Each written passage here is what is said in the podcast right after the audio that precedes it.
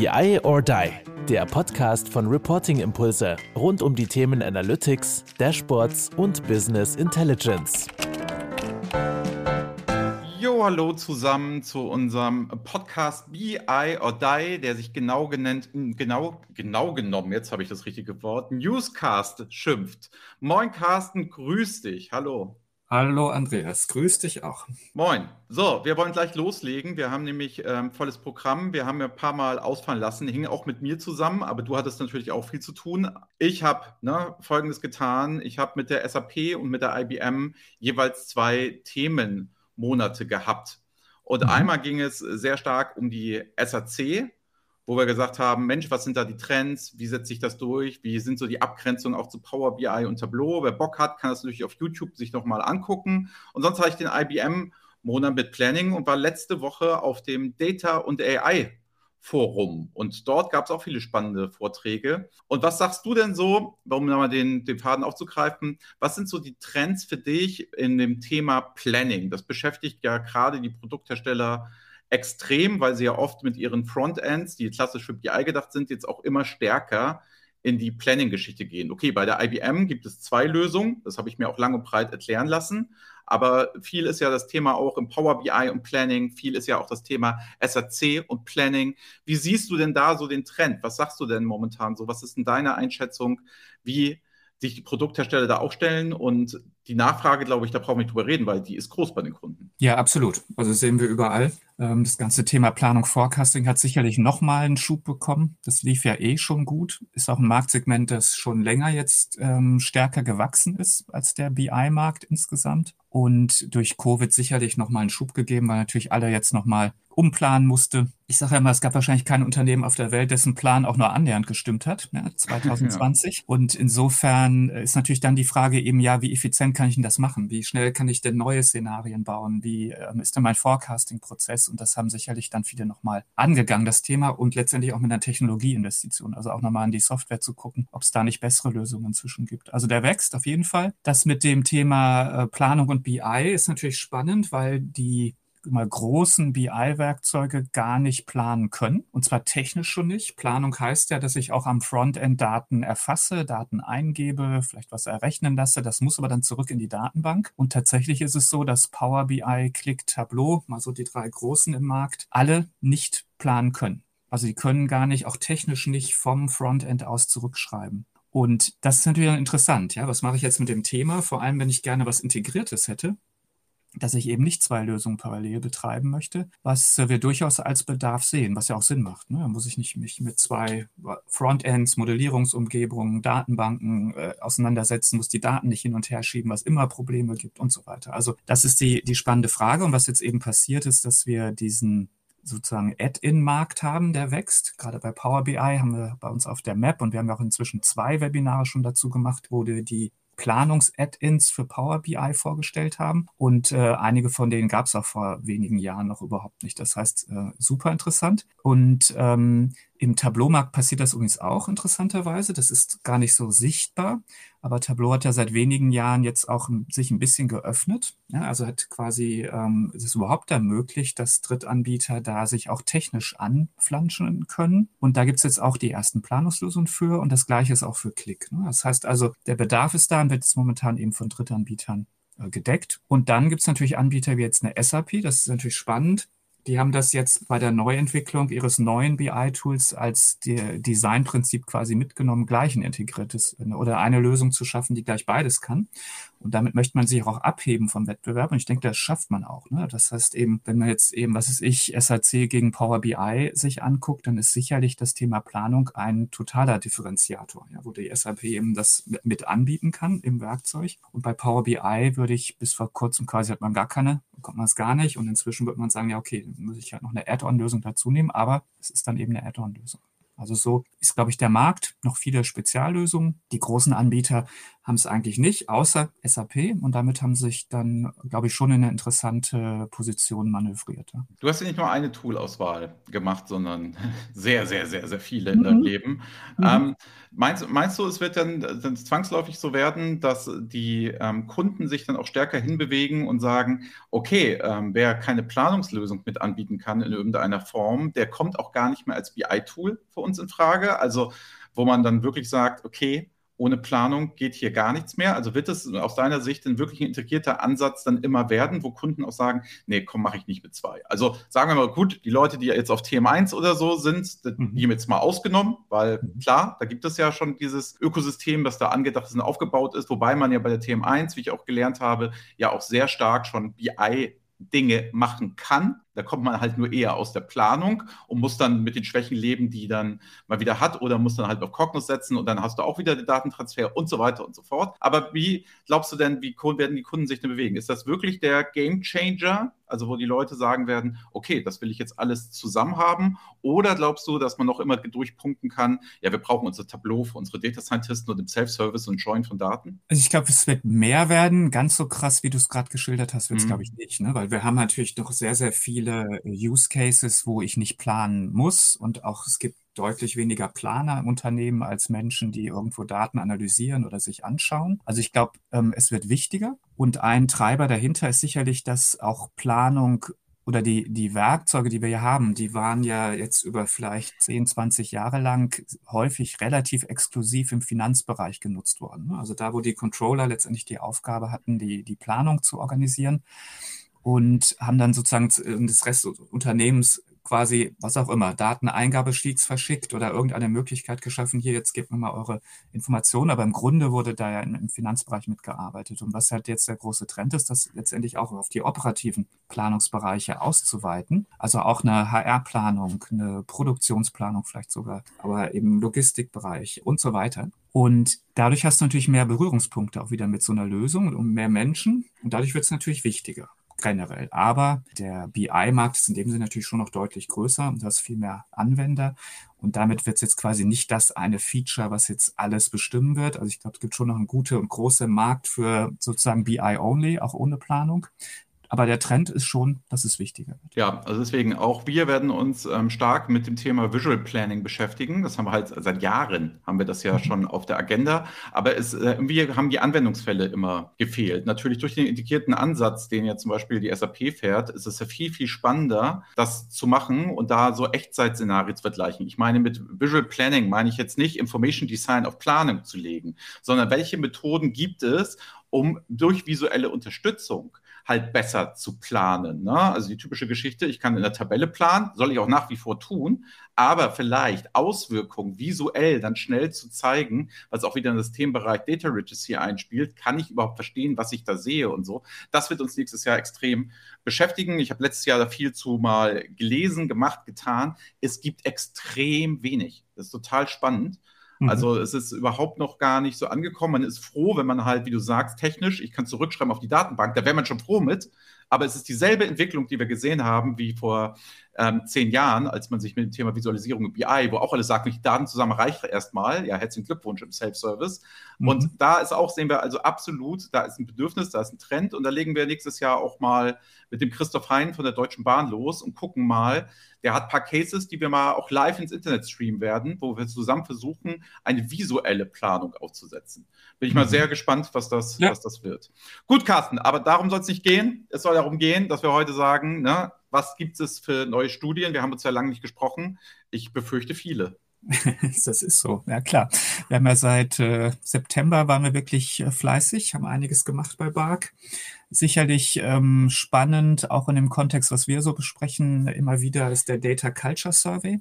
Mhm. Das Thema ist jetzt für, für uns so seit einem Jahr sehr, sehr stark besetzt. Wir haben auch das Framework da entwickelt. Ähm, das ist auch vor einem Jahr ungefähr rausgekommen, Ende letzten Jahres. Und haben das quasi jetzt diesmal noch unterfüttert mit einer Befragung. Und da haben dann ähm, ja letztendlich viele Unternehmen weltweit mitgemacht und haben da eben berichtet, was sie letztendlich machen eigentlich im Daten Data Culture Bereich. Und ich fand es äh, natürlich super spannend, das dann zu validieren. Ja, man hatte so ein paar Hypothesen, was man so denkt. Was magst du denn für die Hörer, die jetzt gerade den Begriff Data Culture das erste Mal hören, magst du ja. den einmal kurz definieren? Wir sagen das jetzt mittlerweile schon wieder so, weil wir uns öfter darüber schon unterhalten, auch seit einem halben ja. Jahr. Aber wir nehmen das schon als Gott gegeben raus und es gab mal ein LinkedIn-Post, wo du es schön aufgezeichnet hast. Aber dass wir vielleicht kurz nochmal, was du unter dem Begriff Data Culture verstehst, was da alles drunter fällt, vielleicht kurz nochmal sagen kannst, damit hier auch jeder abgeholt ist. Ja klar, super gerne. Also erstmal würde ich sagen, Datenkultur ist ein Teil der Unternehmenskultur. Ja, also damit sind wir in einem Bereich all dieser ungeschriebenen äh, Dinge, also der Verhaltensweisen, der Mythen, Traditionen, ja, wie, wie Menschen entscheiden, wie sie miteinander arbeiten Unternehmen. Das ist jetzt vielleicht so was die Unternehmenskultur irgendwo beschreibt. Also etwas Indirektes, was also entsteht, was ich gar nicht so irgendwie kaufen kann oder ähnliches. Und das Gleiche ist eben aus unserer Sicht das Thema Datenkultur. Es ist genau übertragbar, Teil der Unternehmenskultur. Und da stellt sich eben die Frage, wie wird in Unternehmen mit Data und Analytics umgegangen. Und Teilbereiche, das ist ja genau unser Framework, das nochmal konkreter zu machen, zu sagen, ja, was, was gehört denn jetzt eigentlich dazu oder was kann ich denn beeinflussen, damit am Ende eine gute Datenkultur entsteht im Unternehmen. Und da sehen wir eben so sechs Bereiche und die hat übrigens der Survey auch sag mal, unterstützt oder bestätigt dass die auch relevant sind, weil das war eine der Fragen, die wir gestellt haben. Ja, was was äh, ist es ist es relevant und tut ihr was in dem Umfeld? So, und die sechs Bereiche sind, sag mal, das Thema Datenstrategie sollte aus unserer Sicht eben auch sag mal, sehr stark aufs Thema Datenkultur einzahlen. Also die Datenstrategie sollte sich sehr bewusst sein, dass am Ende sie eben auch eine Datenkultur erzeugen sollte. Dann das Thema Data Leadership, also da, wo die Führungskräfte gefragt sind, also da, wo man eben Dinge gestaltet, Ressourcen bereitstellt etc. Dann haben wir das Thema Data Governance. Also da, wo ich die Regeln setze, da gehört zum Beispiel auch Data Ethics dazu. Also wie möchte ich überhaupt Daten, Datenanalyse im Unternehmen machen? Wie organisiere ich so eine Governance, wie strikt ist die oder versuche ich dann doch im Rahmen der Möglichkeiten mehr Freiheiten zu geben? Das sind so die spannenden Fragen in dem Kontext. Damit häufig auch etwas verknüpft das Thema Data Access, also wie schaffe ich eigentlich Zugang zu Daten? Und da stellte sich interessanterweise raus bei der Befragung, das wird nicht nur als das relevanteste Thema gesehen momentan, sondern ist auch das, wo am meisten gemacht wird, konkret schon. Was ich interessant fand, war in diesem Kanon von Themen, hätte ja auch was anderes sein können. Ne? Was noch dazu gehört, das ist das ganze Thema Literacy, also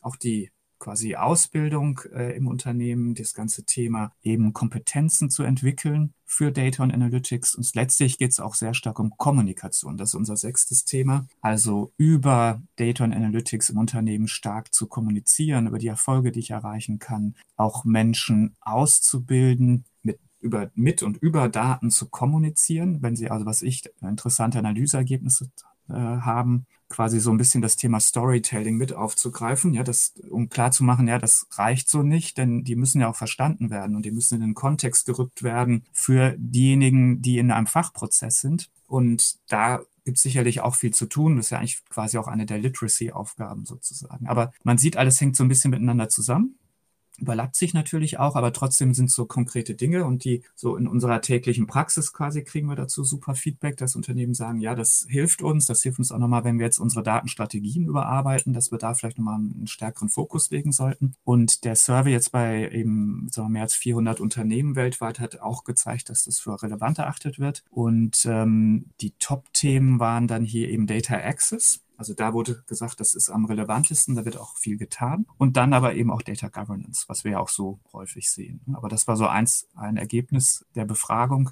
dass das quasi nochmal bestätigt wurde, aber da auch gewisse Schwerpunkte sind. Wo siehst du das denn organisatorisch aufgehängt? Jetzt bin ich eine Data-Driven Company geworden, beispielsweise. Da habe ich das immer sehr, sage ich mal, den Begriff und auch das, was zu tun ist, erstmal priotechnisch gesehen. So, nach dem Motto, du musst erstmal die Voraussetzung schaffen, um mhm. Data-Driven Company zu werden. Also das heißt, wenn ich jetzt, jetzt mal ganz ins Blaue sage, sag ich mal 80 Prozent Technik, 20 Prozent Leute mitnehmen, ausbilden, Self-Service etc. und so weiter. Jetzt ist, gehst du ja einen Schritt weiter mit diesem Data Culture Begriff und sagst, und jetzt wenden wir das ja mal an. Jetzt kommen wir wieder, sagtest du ja Datenstrategie, überarbeiten, anders machen. Wo siehst du das denn organisatorisch aufgehängt?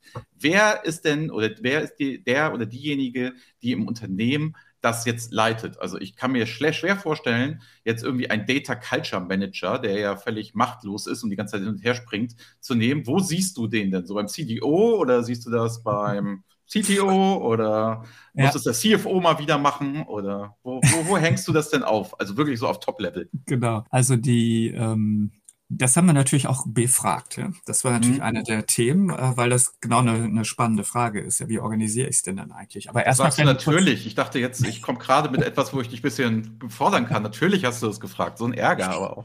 Na, mal gucken, was du noch für Themen hast. Ähm, vielleicht kommt ja noch eins. Auf jeden Fall.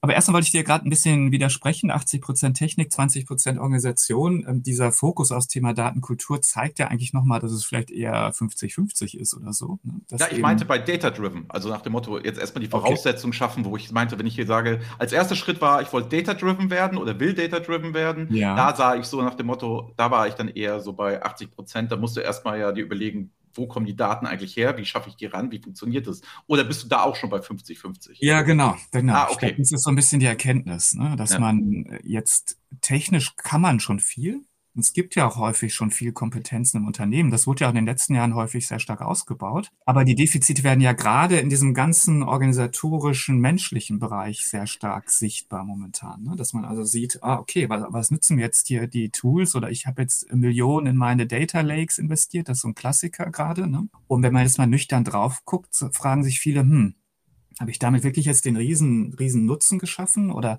passt das so alles zusammen? Ja, es ist nicht zu wenig Nutzung, zu exklusive Nutzerschaft. Ja, die Daten können wir nicht noch viel mehr mit denen machen. Das sind ja so die typischen Fragen. Also ich glaube tatsächlich, der, das ist, warum das Thema auch so gut nachgefragt wird, ist genau diese Erkenntnis, dass es eben neben der Technik auch alles mhm. geben muss, was die halt am Ende erfolgreich macht. Und das sind genau die organisatorischen Themen, die fachlichen natürlich auch.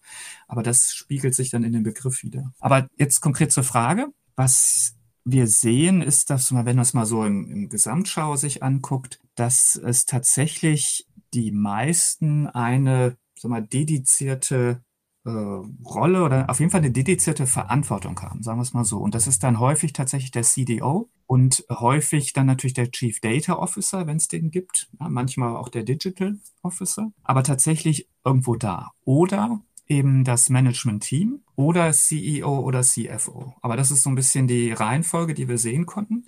Was aber super interessant war in der, in der Befragung war, dass es einen riesigen Unterschied gab zwischen den besten Class-Unternehmen und den Laggards. Ja, das ist so eine Selbsteinschätzung der Unternehmen, die also von sich selber die Frage einschätzen, wie ist eure Data und Analytics, sagen wir mal, Kompetenz im Vergleich zu euren größten Wettbewerbern? Ja, seid ihr besser, gleich gut oder schlechter? Und da sagen auch viele sehr offen offensichtlich, dass sie auch schlechter sind. Also scheint es eine recht realistische Einschätzung zu sein. Und wenn man das vergleicht, äh, das war schon krass. Also so starke Unterschiede habe ich selten gesehen. Weil die Mehrheit ähm, oder das, das, die häufigste Antwort bei den Laggards war tatsächlich, dass sie gesagt haben, es ist bei uns fragmentiert. Ne? Also es gibt gar keine so eine richtig definierte Zuständigkeit, sondern es ist fragmentiert im Unternehmen.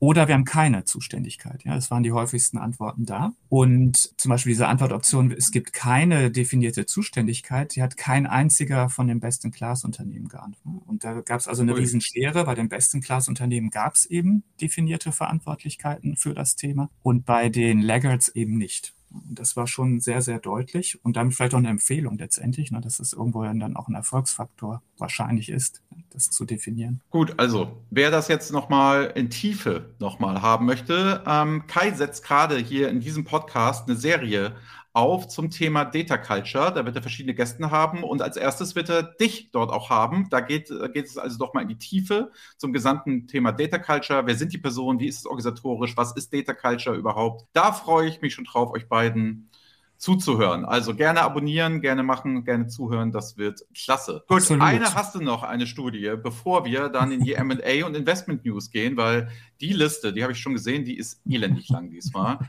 Ähm, ja, also, insofern, eine Studie haben wir noch. Komm, ja, eine machen absolut, wir noch. Absolut. Vielleicht noch ein Hinweis, der Data Culture Survey ist kostenfrei verfügbar. Also wer da noch mal reingucken möchte, was wir da noch befragt haben, ging es natürlich um viele andere Themen. Ich glaube, er ist äh, ganz aufschlussreich, wenn man sich mit dem Thema beschäftigt oder allgemein mit Data und Analytics. Herzliche Einladung. Den Link packen wir gerne wieder in die Show Notes. Und ich glaube, was uns ja dieses Jahr auch äh, stark bewegt hat, war das Thema Covid. Und wir haben nochmal einen Covid-Survey gemacht. Wir hatten einen eben in 2020 gemacht, so nach ein paar Monaten, wo alle erstmal sich sortiert haben und verstehen wollten, was passiert jetzt überhaupt und wir natürlich auch. Und ja, jetzt haben wir nochmal äh, gefragt, was ist so ein Jahr später, was ist eigentlich passiert? Und da gibt es, glaube ich, auch ein paar interessante Erkenntnisse. Also die eine ist, dass ähm, BI wirklich zurück ist auf der, ich sag mal, Landkarte der strategischen Fähigkeiten eines Unternehmens. Es war, fand ich, so ein bisschen nach hinten gerückt. Ja. Wenn wir so Gespräche hatten, da hieß häufig so, ja klar, BI, aber was machen wir jetzt schon seit 20 Jahren?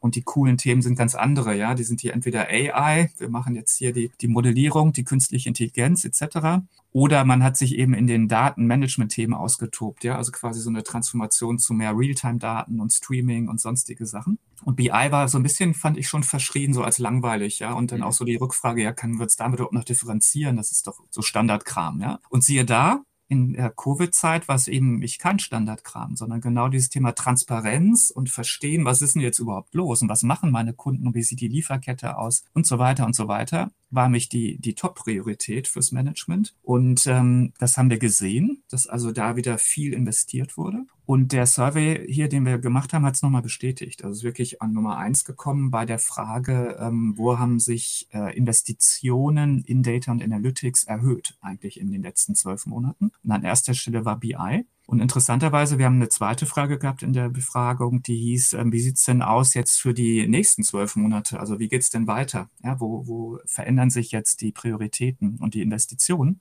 Und da war mit über 70 Prozent äh, der Teilnehmer, die gesagt haben, wir erhöhen noch unsere Investitionen in BI. Das mhm. heißt also, es ist jetzt nicht nur, okay, wir mussten jetzt für Covid irgendwas machen, wir mussten nochmal unsere Dashboards anpacken etc., sondern es geht auch weiter, ähm, dass eben sehr stark das Feedback kam, wir äh, investieren hier weiter. Und die anderen Themen, wo viel investiert wurde, waren dann auch so Themen wie Datenplattformen schaffen. Und das Thema Planung Forecasting natürlich auch. Und was ich auch interessant war, äh, fand, war Datenstrategien nochmal quasi überarbeiten oder Investitionen in Datenstrategien. Wir haben es nicht so genau fragen können, ob das quasi die erste ist, die gemacht wurde oder ob sie überarbeitet wurde. Aber offensichtlich ist das ganze Thema Data und Analytics nochmal wichtiger geworden und äußert sich dann genau auch in wachsenden Investments in den Bereichen. Und bei dieser Zukunftsfrage, ja, was kommt denn jetzt? Das ist ja auch immer interessant. Waren letztendlich ähnliche Themen genannt. BI war wirklich stark rausgestochen, dass da nochmal deutlich mehr investiert werden soll. In den anderen genannten Themen soll es weitergehen. Und ein Thema ist zurück dann für die Zukunft. Das ist aber dann tatsächlich Advanced Analytics, KI.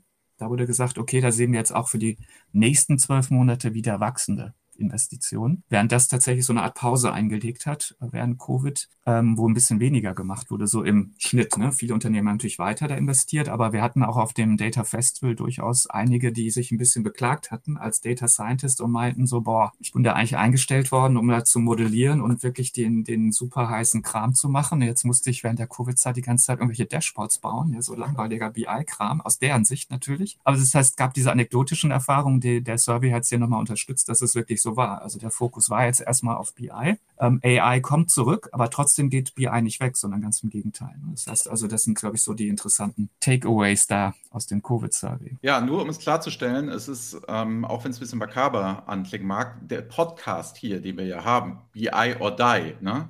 Den haben wir vor Corona so genannt, nicht während Corona. Nicht, dass da irgendjemand auf die falsche Idee kommt. Das scheint, da haben Kai und ich ein Gespür gehabt, was da auf uns zukommt ähm, in irgendeiner Form. Also das war natürlich keine Absicht, aber ich, ich sage halt auch immer bei diesen Data Scientisten Projekten etc., das ist ja auch so, ich glaube, habe noch nie einen Data Scientisten erlebt, der sich beklagt hat über ein vernünftiges Data Warehouse und eine gut funktionierende BI also man kann halt auch davon sehr zerren als Data Scientist, Data Engineer etc., wenn das alles schon da ist, für zukünftige Projekte. Wenn da die Datenqualität stimmt, dann geht es halt auch los. Ne? Also insofern ist das natürlich Wein auf hohem Niveau, obwohl ich verstehe, dass man ein Jahr lang wahrscheinlich jetzt erstmal sagen musste, wir müssen uns auf unsere Kernkompetenz, was wir alle getan haben, erstmal wieder besinnen, um die Transparenz zu kriegen. Also ich weiß nicht, die wird es wahrscheinlich ähnlich gegangen sein. Wir haben ja auch ganz anders auf unsere Zahlen geguckt, auf Covid, weil ja auf einmal was passiert ist, was dann nicht mehr so planbar war, gerade bei dir in deinem Bereich. Also das merkst du als kleines Unternehmen genauso, wie du es wahrscheinlich als großes Unternehmen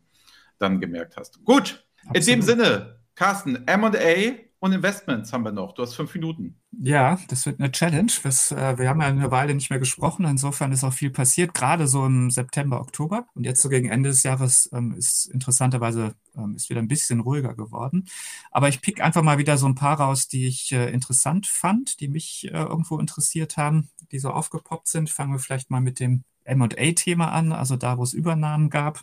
Zum einen natürlich im CPM-Markt, der ist ja sowieso heiß, ähm, da passiert ja sowieso wahnsinnig viel. Gibt, glaube ich, nee, es kann keine Folge geben, wo nicht Inside-Software auftaucht, weil die wirklich nach wie vor mhm. unglaublich viel zukaufen. Ähm, haben sich jetzt so, ein, so einen weiteren Bereich neben dem CPM-Bereich äh, ausgeguckt, das ist Embedded BI, also da, wo ich äh, oh. eingebettete Lösungen habe und haben da den dritten Anbieter inzwischen gekauft. Ähm, quasi so viel sind gar nicht mal weg von, äh, da von den Spezialisten, sind inzwischen alle weg. Also Exago haben sie noch sich einverleibt, ähm, ähm, auch ein kleinerer Spezialist, aber trotzdem, ne, der größte Markt, Logi Analytics, den haben sie so als erstes gekauft und dann naja, also Inside auf jeden Fall weiter aktiv, aber Profix auch. Profix ist vor, ich glaube, so einem Jahr ungefähr von einem Private Equity Haus übernommen worden. Das ist ein kanadischer äh, Anbieter von einer, sagen wir mal, CPM-Lösung, insbesondere Planung. Hatten eine Lücke in dem Konsolidierungsbereich. Die haben sie jetzt geschlossen mit Sigma Conso. Das ist ein europäischer Player. Gerade so im Benelux-Raum waren die relativ stark, Richtung Frankreich auch. Und ähm, da entsteht was Größeres, was Schlagkräftiges mit, äh, mit Kapital im Hintergrund. Das heißt, die Suite wird kompletter, haben jetzt eine, dann nochmal einen stärkeren, ähm, ja, auch einen Platz in Europa quasi. Also ich glaube, das ist auch jemand, den man ein bisschen auf dem Radar behalten kann. Was war noch im M&A-Bereich? Alterix hat zweimal zugekauft. Äh, Klick auch wieder, was diese größeren Anbieter machen, das ist recht typisch. Die kaufen vor allem so im Datenmanagement-Bereich zu